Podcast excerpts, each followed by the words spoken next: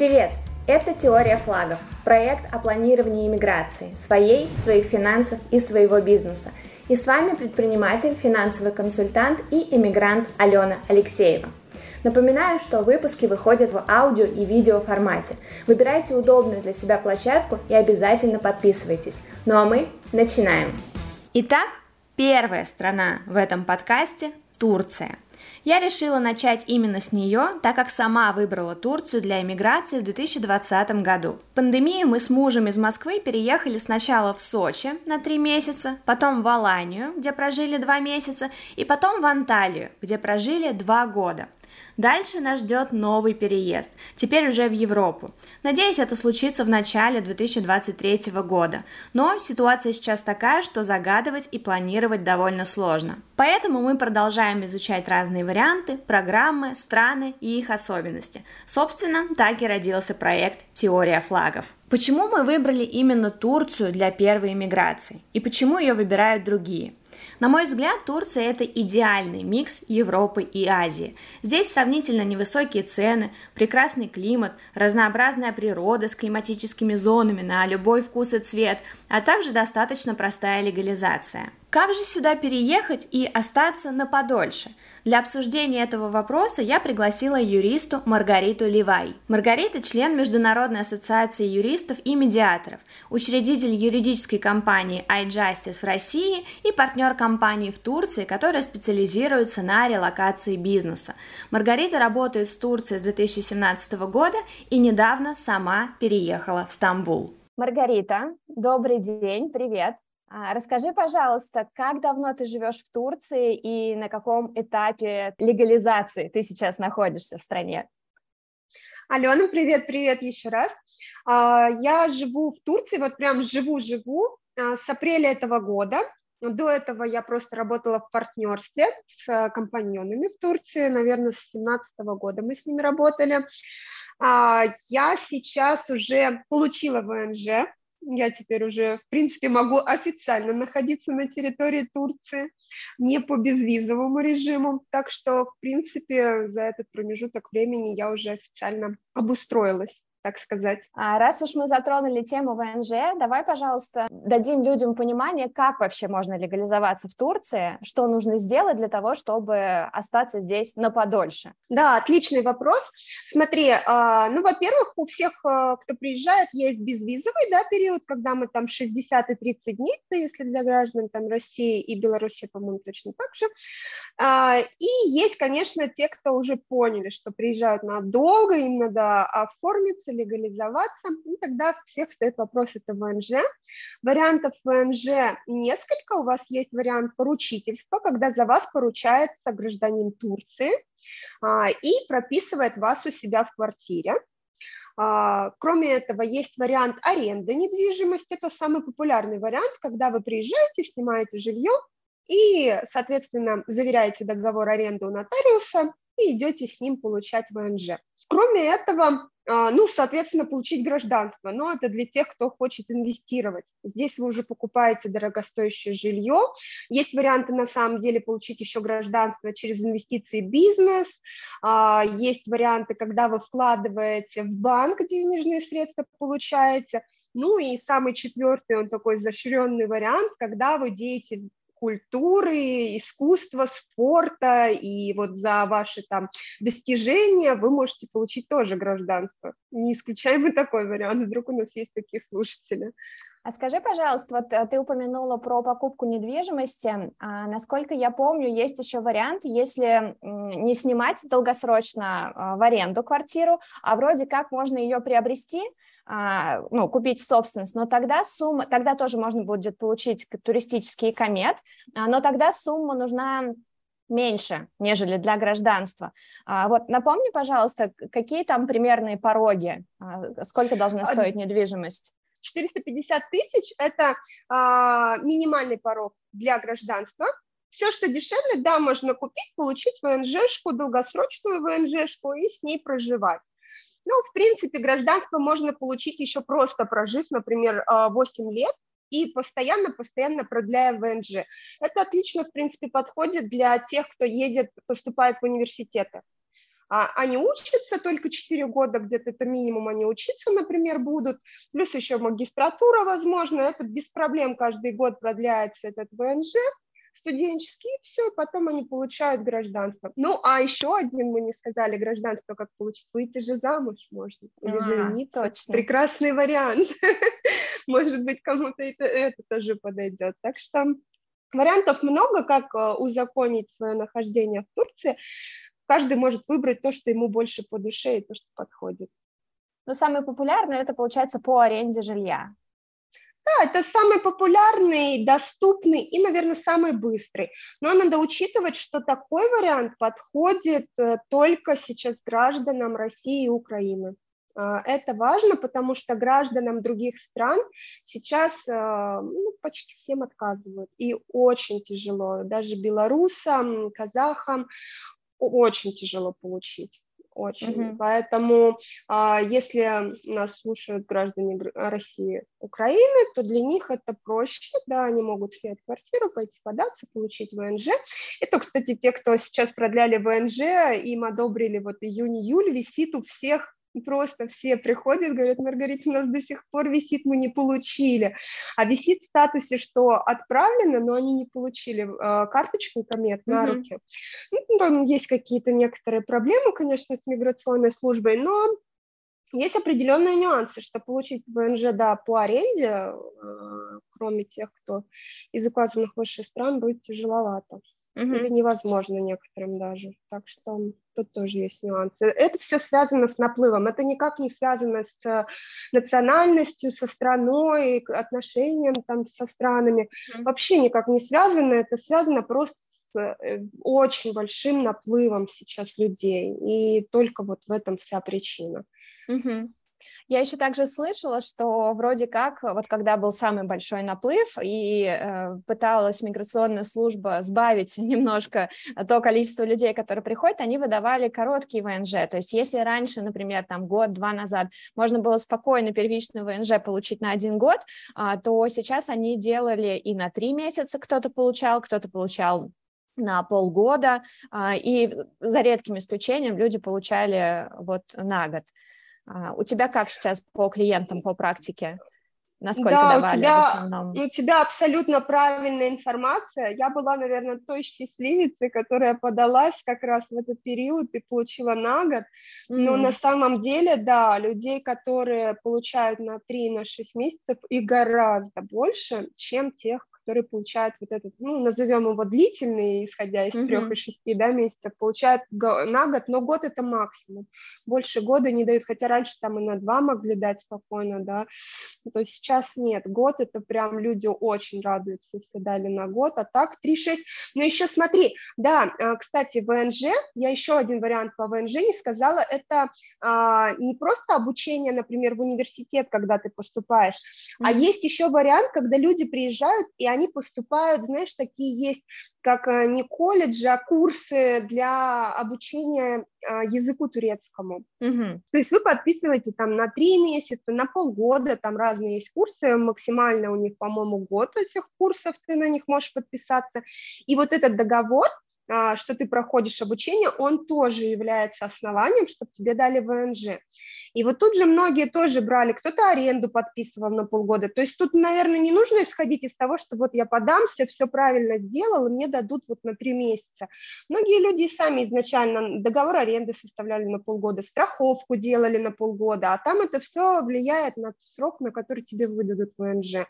Поэтому тут лучше самостоятельно тоже следить, если не вы готовите документы, то как вам компания правильно подготовила или нет, чтобы потом тоже всяких нюансов не возникло. Перед тем, как мы пойдем дальше, давайте подытожим все, что мы узнали с вами о самом популярном способе легализации в стране. Итак, краткосрочный ВНЖ, в Турции этот ВНЖ называется ИКОМЕД, выдается тем, кто может подтвердить наличие достаточных средств для жизни в стране и обосновать цель своего пребывания.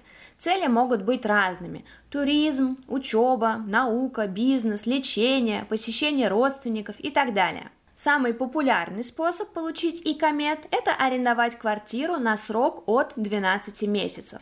Такой ВНЖ можно получить всей семьей, включая детей младше 18 лет, если вы укажете всех в договоре аренды.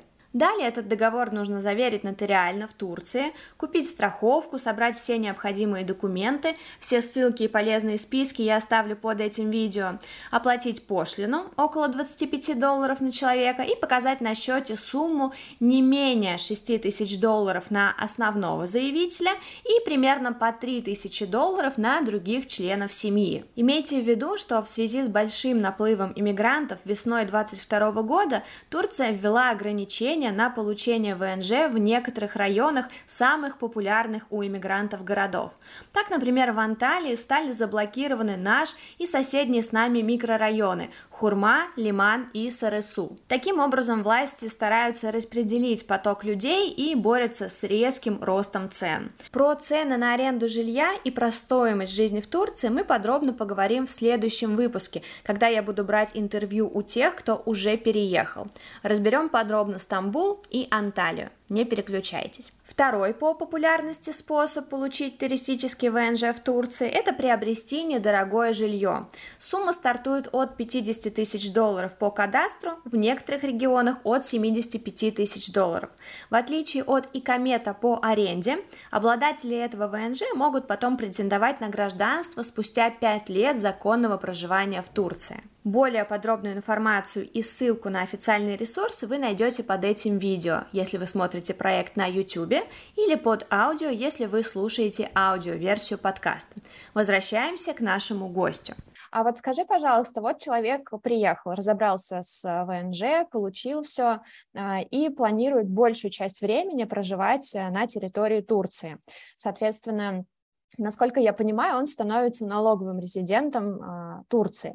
А как это влияет на его доходы, на налоги э, с его доходов? Если, например, давай разберем сначала кейс, если человек просто работает в найме на удаленной работе, соответственно, понятно, что там по своему законодательству он становится, э, не становится, перестает быть налоговым резидентом, резидентом своей да. страны, да, и там должен повышаться налог. А в Турции ему надо доплачивать, не надо? Как вот это вообще все происходит? Смотри, э, вообще там схема очень интересная, и мы часто вот эти вопросы разбираем с коллегами, с налоговиками, особенно из России. Мы даже тоже как-то в прямых эфирах рассказывали это и пытались разобраться, что и как. Э, если говорить про Турцию, в Турции по закону, если ты получаешь доход от иностранной компании, то ты платить налог не должен. Угу. Если у тебя доход вне страны, ты не оказываешь здесь услуги на территории Турции, ты здесь не трудоустроен, а, ты здесь товары не продаешь, то есть ты никак не а, получаешь доход из Турции, а получаешь из любой другой страны, то налог ты не платишь.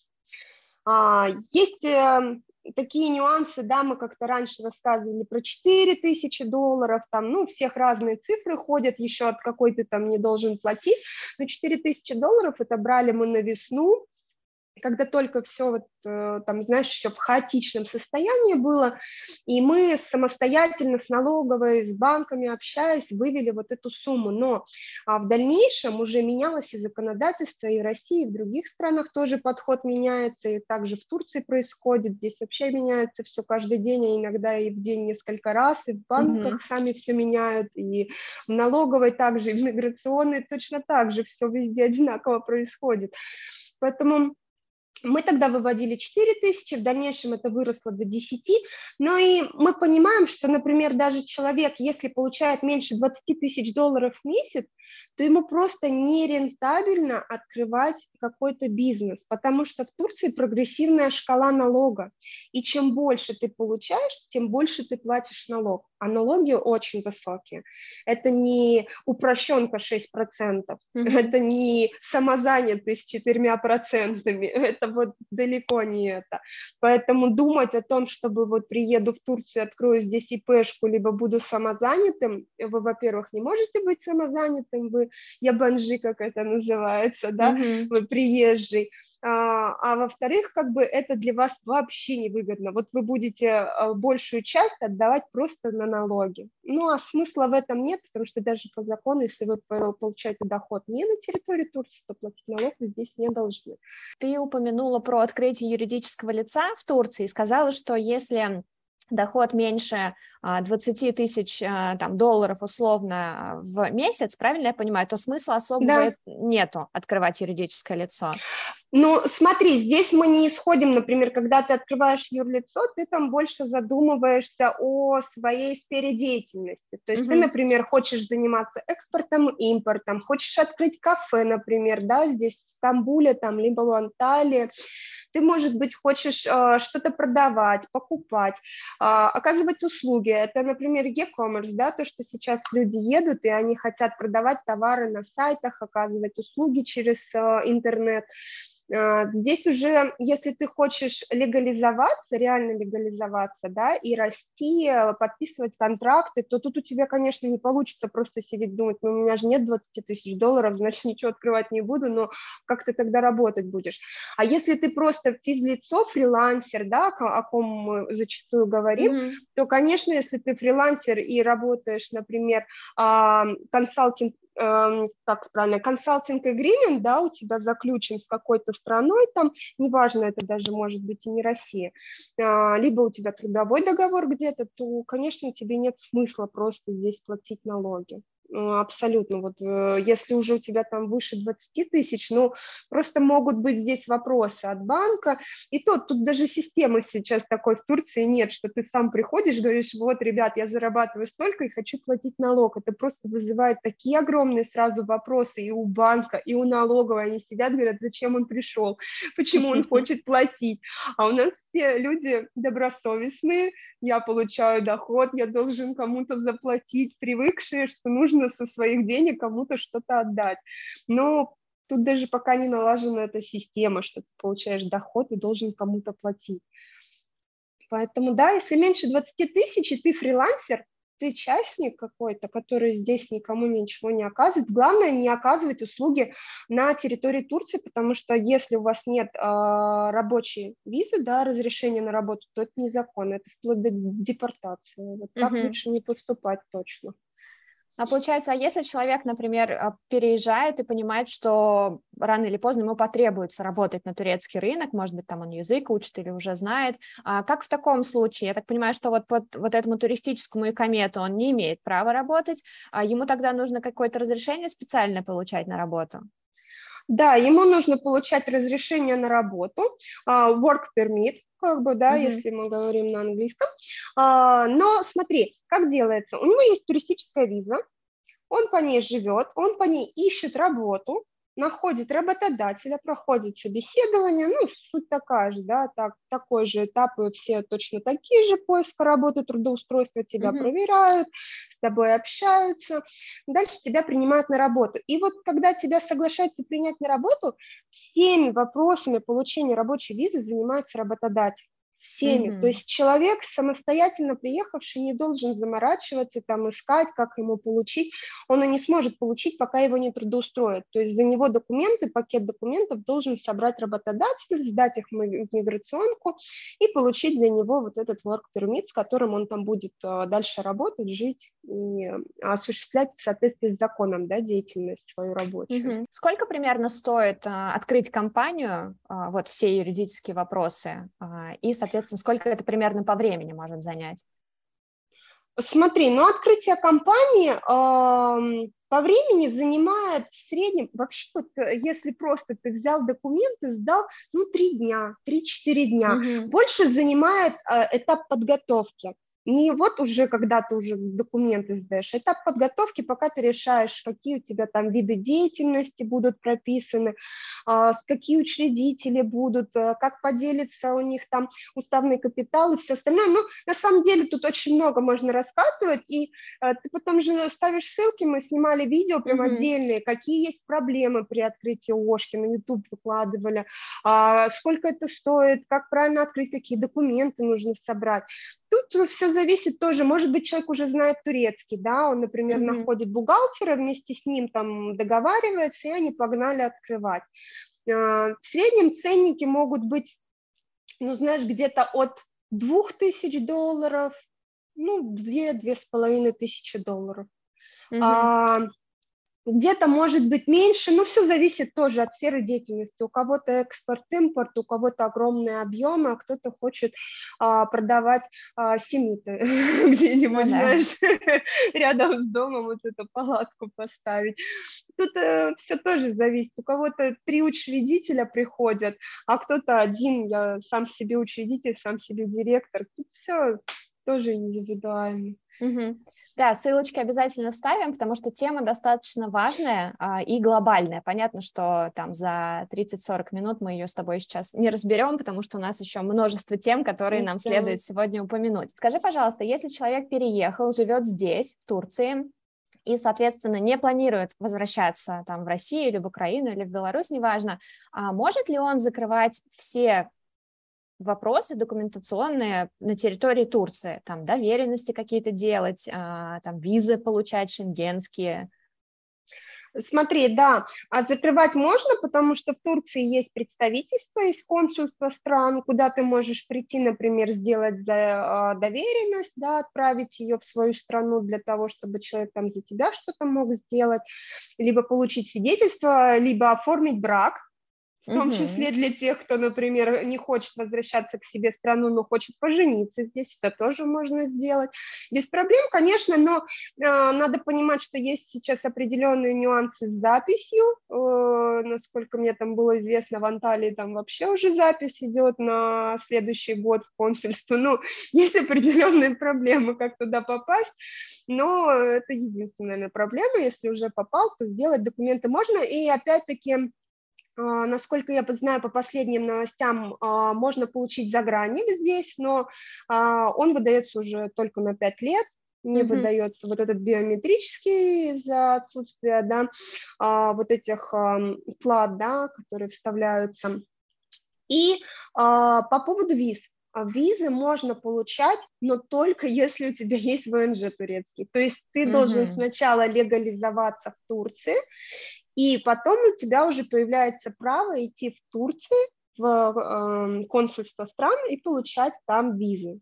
Только так. Если у тебя нет здесь ничего, ты просто прилетел на безвиз на 30 дней, 60 дней, то нет, ты не можешь просто взять и пойти податься на визу. Ну и э, тоже на визы нужно готовиться, подаваться заранее, уточнять, какие документы. Тоже тут каждый день все меняется. Где-то выдают, где-то перестают выдавать, где-то выдают не очень хорошо, и разные списки документов. Лучше самостоятельно прям сходить в консульство и выяснить, что нужно. Да, с визами на самом деле у меня лично больная тема. У меня есть там пятилетний шенген, но он скоро заканчивается, а у мужа нет визы. И мы тоже здесь э, пытались узнать, как получить шенген. И это на самом деле та еще эпопея. Действительно, как ты сказала, правила меняются практически каждую неделю и очень большой процент отказов.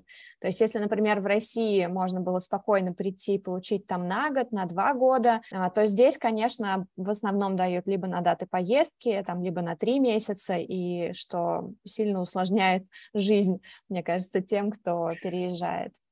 Да, да, есть такое. Еще, знаешь, э, есть такой нюанс, что э, сейчас мы, например, приезжаем, и многие остаемся в Турции, а mm-hmm. турки многие едут в Европу и остаются там, и им тоже не хотят давать визы, чтобы они там не остались.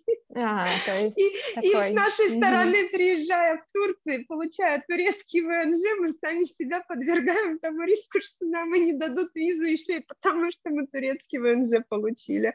Поэтому, знаешь, у нас теперь со всех сторон обложили, там не получишь, и тут вроде можно, но не дают. Потому что, да, есть определенные нюансы, они же это тоже используют, чтобы получить визу, уехать, все ищут лучшей жизни. Да, конечно. Вот. Насчет консульства, да, ты тоже упомянула про очереди, тоже соглашусь. Личный опыт у нас был, а, мы получали, делали доверенность генеральную на продажу автомобиля после событий э, февраля 2022 года, мы решили не ехать пока в Россию, и, соответственно, у нас там остался автомобиль, который мы захотели продать. И тоже была эпопея с этой доверенностью. Мы пытались записаться в Анталию в консульство. А, электронной записи вообще никакой нету, то есть вообще окон нет. В итоге кое-как муж им на почту дописался, писал им там каждые несколько дней, и его в итоге а, из-за его вот этих вот писем клинили в очередь, поставили там через пару недель он приехал, все сделал, и то есть мы решили этот вопрос с генеральной доверенностью буквально, наверное, месяца за полтора, вот от начала, как мы начали заниматься, но я до сих пор считаю, что нам просто сказочно повезло, потому что многие люди до сих пор ждут каких-то своих окошек. Единственное, что я знаю, вроде как, в Трабзоне очередь сильно меньше в консульство, там есть консульство российское в Трабзоне, и там есть возможность записаться там через месяц, через полтора, то есть не через полгода. Но мне кажется, что а, сейчас очень многие узнают про этот вариант и узнают постепенно, и в Трабзоне тоже будет скоро вообще не записаться и не попасть. Поэтому, конечно, да, ну и нужно же тоже представлять, смотри, например, человек живет в Анталии, а ему в Трабзон надо добраться. Mm-hmm. Ну, тоже ну, да. как бы не, блин, да даже вот мы сейчас ехали, ну позже расскажу на машине, ну, как бы это не близко. Да, это Поэтому дополнительные расходы, это дополнительные, конечно. да, расходы и время туда ехать нужно, да. Ну и у нас э, по Стамбулу могу сказать, что тоже сидят люди ночью, вот когда 12.00, как принцесса, знаешь, на, там, как Золушка 12.00 пробивает, они сидят и ловят, что изменится и появится какая-то новая дата, либо кто-то откажется, или еще что-то случится, и ловят вот эти окна, да.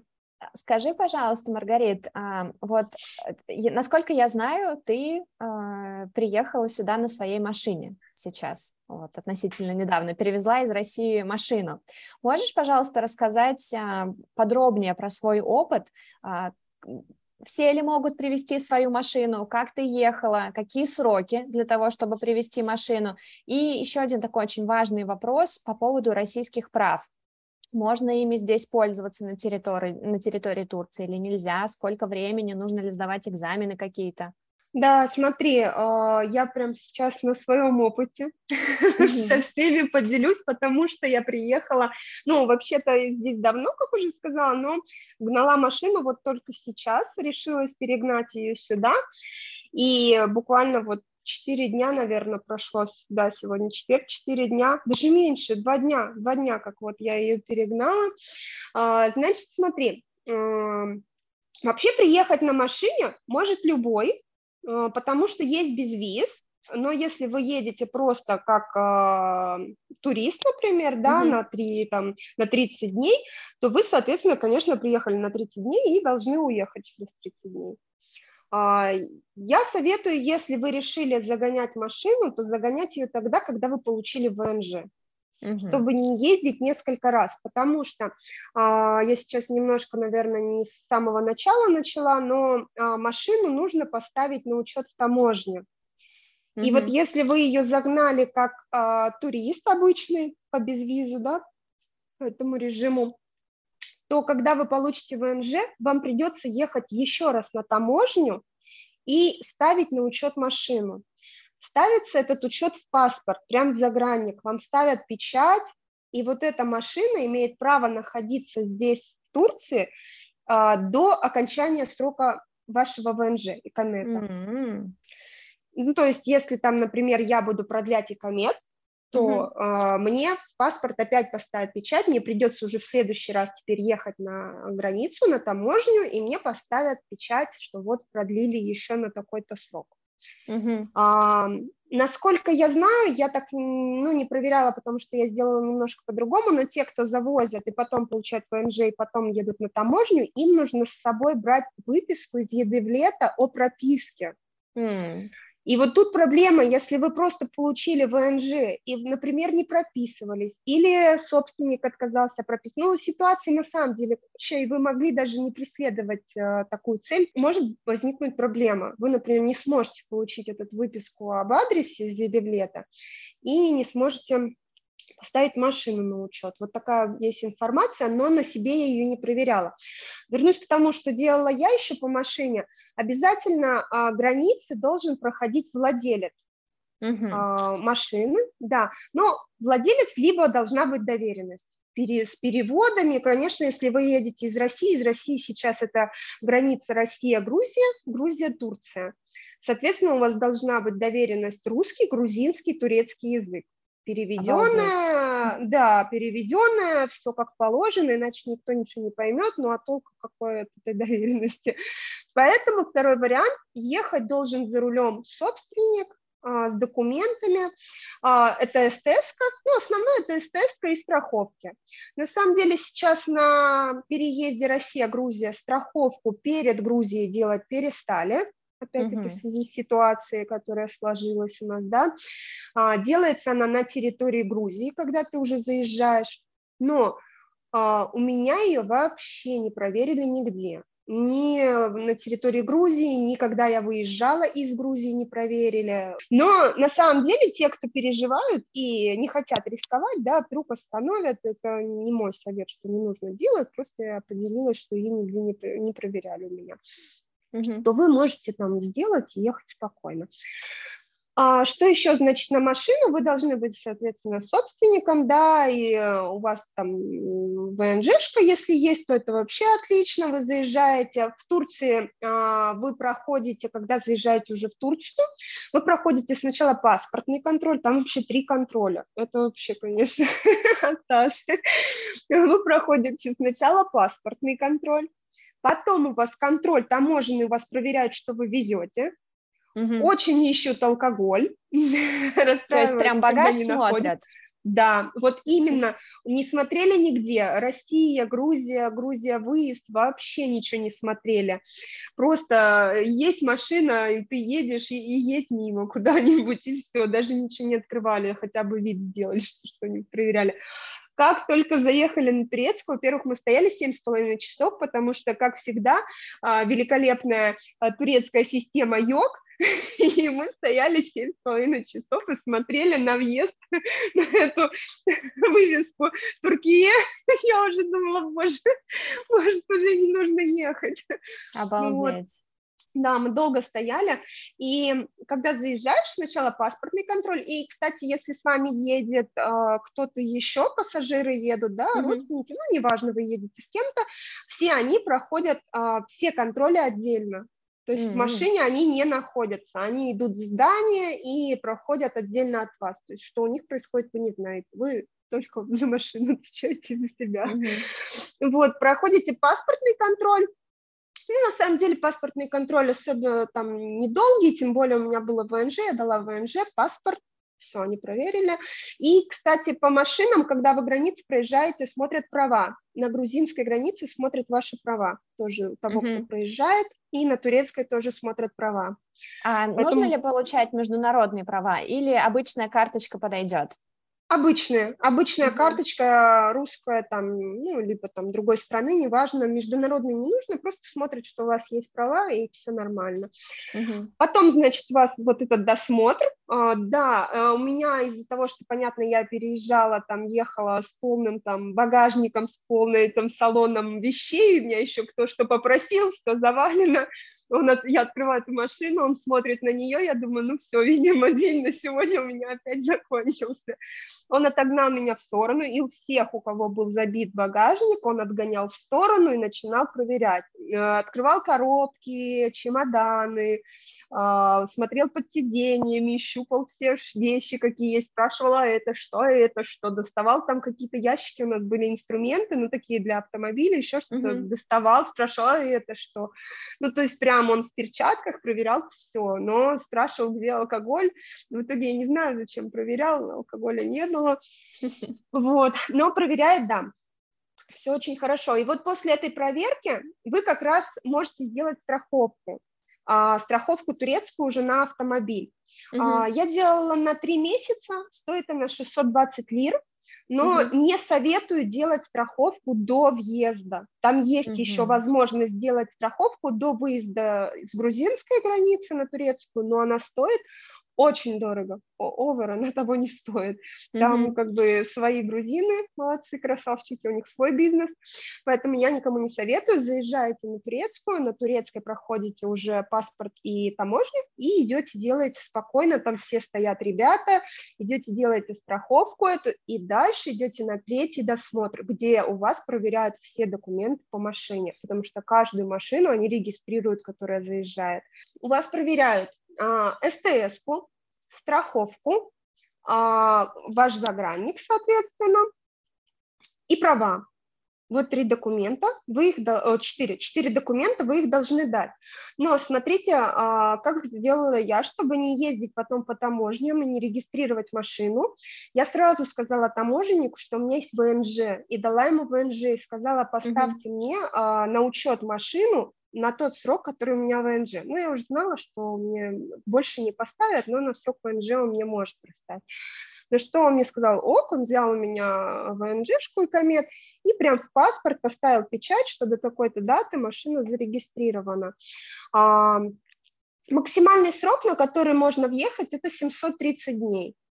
То есть это я вот сейчас, года. ну да, там в среднем два года, а, больше находиться нельзя. Дальше у тебя идет штраф, там первый месяц и до, до третьего месяца штраф небольшой, а вот потом идет одна четвертая от стоимости машины, и там бешеные суммы начинаются. Да, это потому что машины в Турции стоят очень-очень дорого. Это считается а, роскошью любая mm-hmm. машина. Не так, как в других странах от определенной суммы, а любая машина – это роскошь. И поэтому ты за то, за то, чтобы растаможить, платишь за нее очень много денег. Поэтому они следят за каждой машиной, которая въезжает в Турцию, чтобы ее здесь нечаянно, ну, не нечаянно, не продали никому, mm-hmm. да, и она не осталась здесь.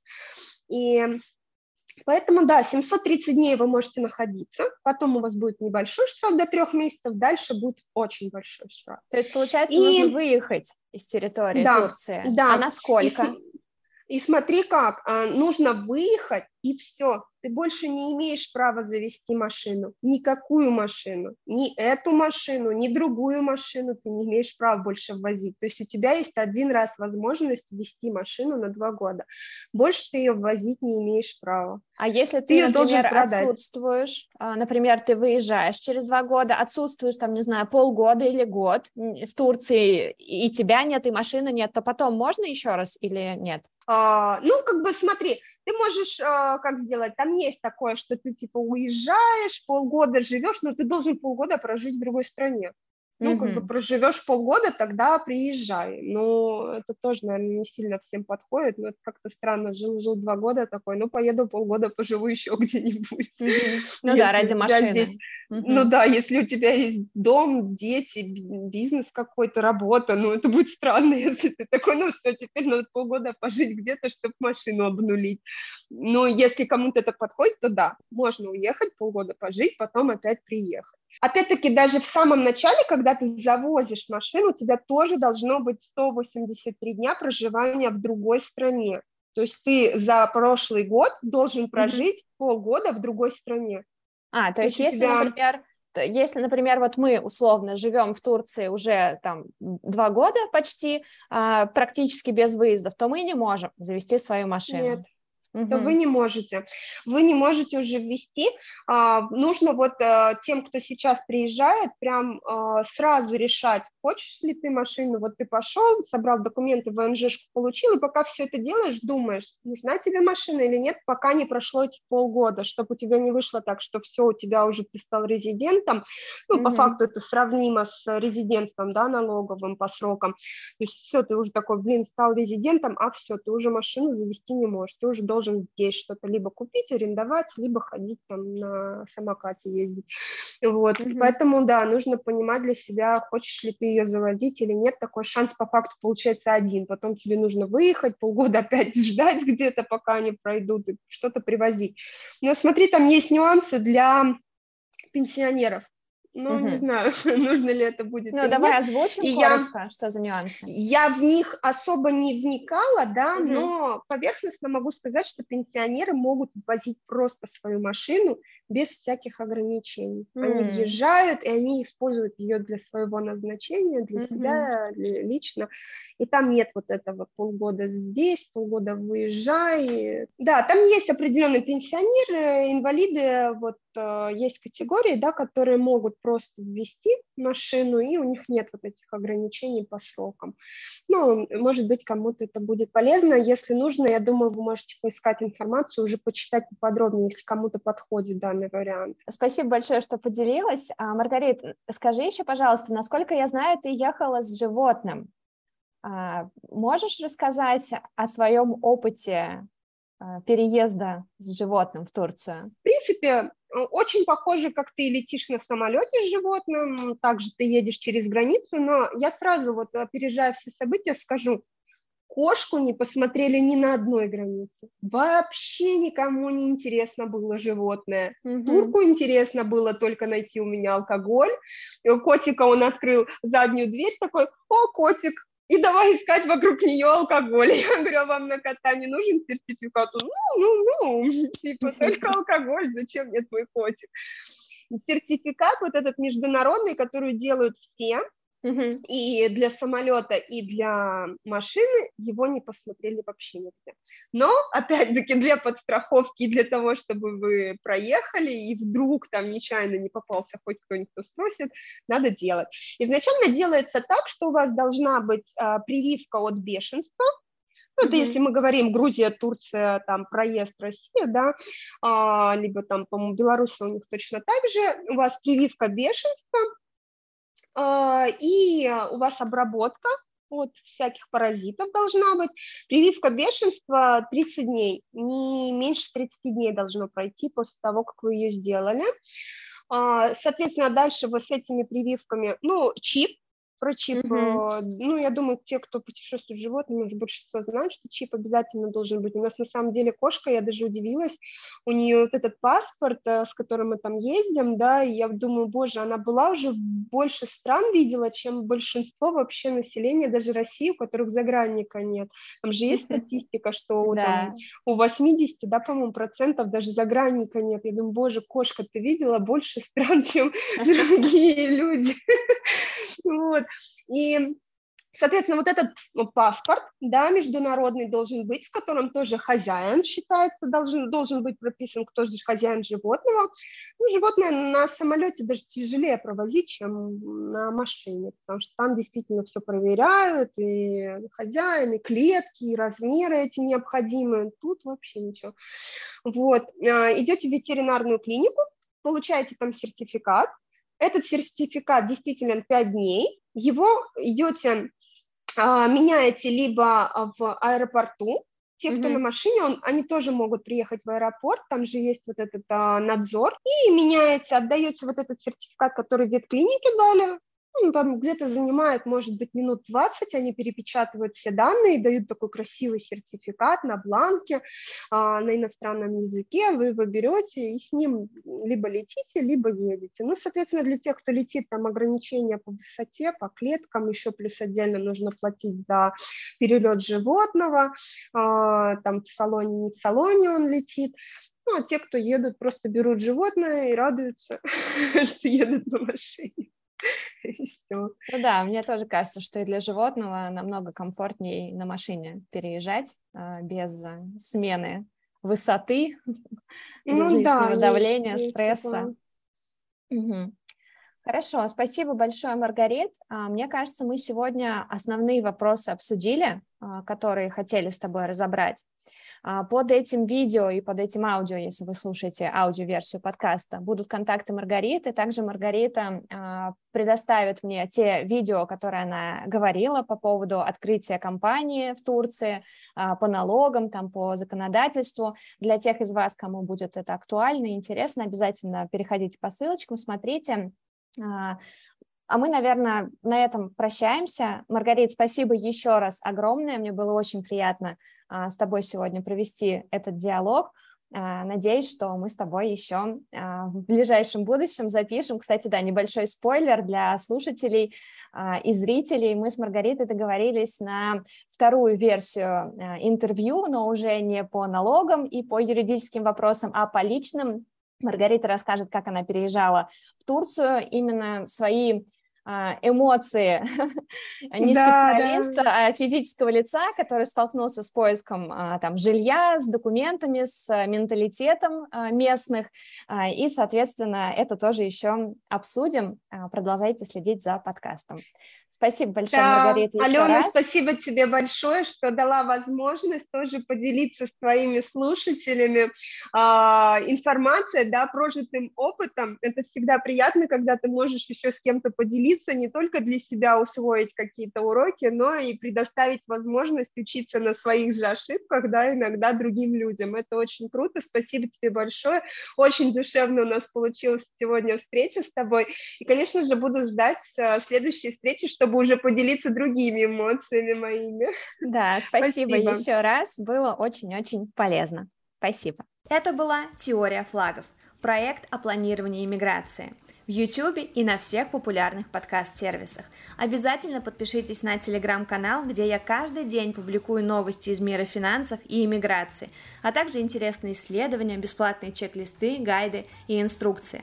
Если хотите поддержать теорию флагов, можно сделать это по ссылке ниже, оформив регулярные символические платежи или внести разовый взнос. Всех спонсоров проекта ждут приятные бонусы. Подробнее в описании. Ставьте лайк этому выпуску и подписывайтесь, чтобы не теряться. Пока-пока!